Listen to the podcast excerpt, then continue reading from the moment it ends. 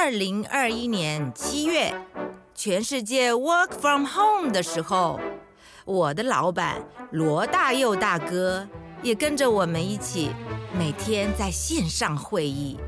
天南地北的聊着聊着聊着聊着聊着。罗大佑《安可曲》歌的故事。绿岛小夜曲，从我大概是四五岁开始，我搬回台北以后，我爸买了一个收音机，哦，然后就一直听这首歌。它应该是已经变成我跟我父亲之间的一种连结了，这样，因为那个播放的那个播放这首歌，跟跟听听垃圾哦哦，然后有这首歌在的时候，都是跟我爸爸比较有点关系的，这样，因为他非常喜欢这首歌。这也是他非常非常少数少数会唱的一首歌之一。这样，他会唱的歌大概不到五首吧，跟跟跟赵伯伯一样嘛。对，赵北北也是他会唱，所以所以对，所以那个那个那个境界，反而比较不是属于紫薇的那个歌手那个唱法，是跟跟我父亲跟小时候，然后黑白的黑白加上一点深蓝的那种颜色的这种这种联想哦，然后就。一直听这首歌，听到最早的台湾的一个国语歌曲作曲家叫周兰平，另外一个是台湾第一个歌星红歌星叫紫薇，哦，因为紫薇后来收了很多徒弟，叫紫兰、紫薰、紫什么，反正你看到有紫什么就是紫薇的徒弟，对，就是紫薇是台湾第一个歌第一个歌星嘛，最早的国语歌曲最早的开始的人就是周兰平。然后他从电影开始，梁山伯祝英台，然后走过了大概六零年代，整个六零年代。可是他也生命比较短一点，他应该在一九七一年走的，哦，大概以足岁来讲，大概四十五六岁这样就就走掉了。后来一直都没有记得他，因为台湾的音乐正版唱片啊开始流行起来，大家有版权的概念是在八零年代以后。八之前的作曲家其实不受重视，大家比较还是歌手啦、歌星啦，曝光率高。那对于那个编曲啦，或者作词或或作曲的人，呃，我们注重的比较少一点。连周兰平长什么样子，大概都不太有人知道。所以他一一张照片，其实他他这个人应该是一个很低调、很低调的人，非常低调的人。就人家要要拍照，他是不喜欢的那一种。这样，你看姚敏的照片还比较多一点，周兰平几乎是对，大概只有几张。然后你看他他太太，然后一直要等到他女儿，他太太走了以后，他女儿才一直做这些访问，干嘛干嘛干嘛这样。他这个人我觉得一定是很很低调、很低调的一个人。所以我要讲的就是说，周兰平他是在台湾被遗忘掉，但是是很很重要、很重要的，因为台湾的水，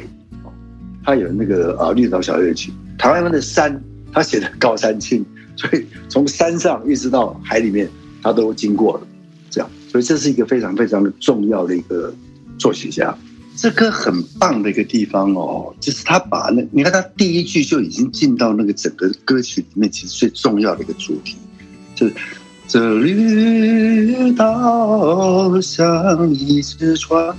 在原野里摇呀摇。它整首歌其实是慢慢的我摇晃。你看，有时候你船停在那个岸，船停在那马马路边的它它其实会跟着海浪这样轻轻摇那种感觉，对吧？它最棒的一点就是它有这个摇的感觉，有有一种摇篮的感觉，这样。那你那个整个意象就出来了嘛？因为歌本身是动的。都是在动的嘛，所以它虽然很慢，可是你感觉到它是在这样，它它在这样子走啊。嗯，好啊。那其他人有没有什么要补充？还是说我们可以来听一下我们的绿岛？Andrew 老师方便方便讲一下那个编曲？对，这次呢，呃，我们这个绿岛小夜曲比较回归到比较。原始的感觉，对，因为主要是从我觉得这首歌的感觉是主要是从我们那个时候在台东那一场，在背着那个我看你是说面的背着那个绿岛绿岛唱那首歌，绿岛唱，对对对对对那个感觉。那我的发想就是说，我就特别请那个也很久没有合作的那个阿猛阿猛哥阿猛老师。对。对，那个屏屏东的代表，对，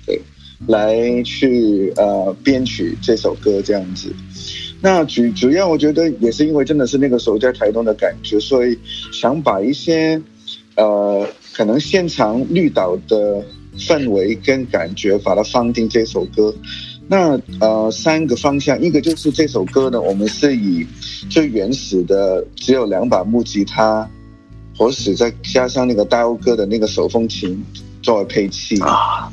那然后呢，因为啊猛哥猛哥他呢就是在那个台湾很多的不同的地方呢去采样很多的现场的声音，对。对，所以呢阿猛呃哥也呃提供了很多不同的一些现场的一些 sound effect，就是在台湾录了的一些海浪声，还有沙滩的声音。而且真的是在屏东那边的一些沙滩的声音，所以真的是我们看着那个绿岛的那个沙滩的感觉，当当当成那个背景的那个上一份。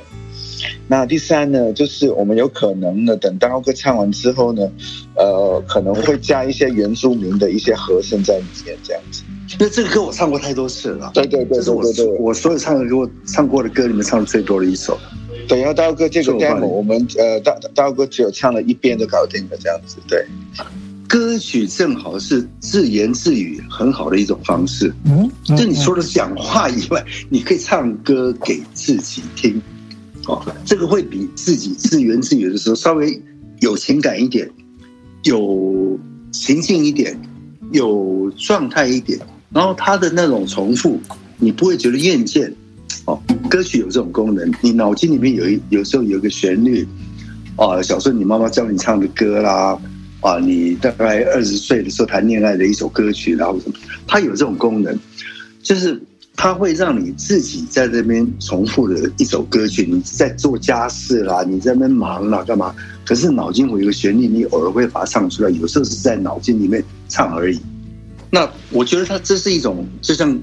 呃，我一直强调的一点，它就是一种自言自语这种语言式的东西的一种美化的过程，把它变成一种音乐、一种旋律，这样，哦，这个会比这个会比只是语言的自言自语大概要有趣一点，有趣一点。对对对，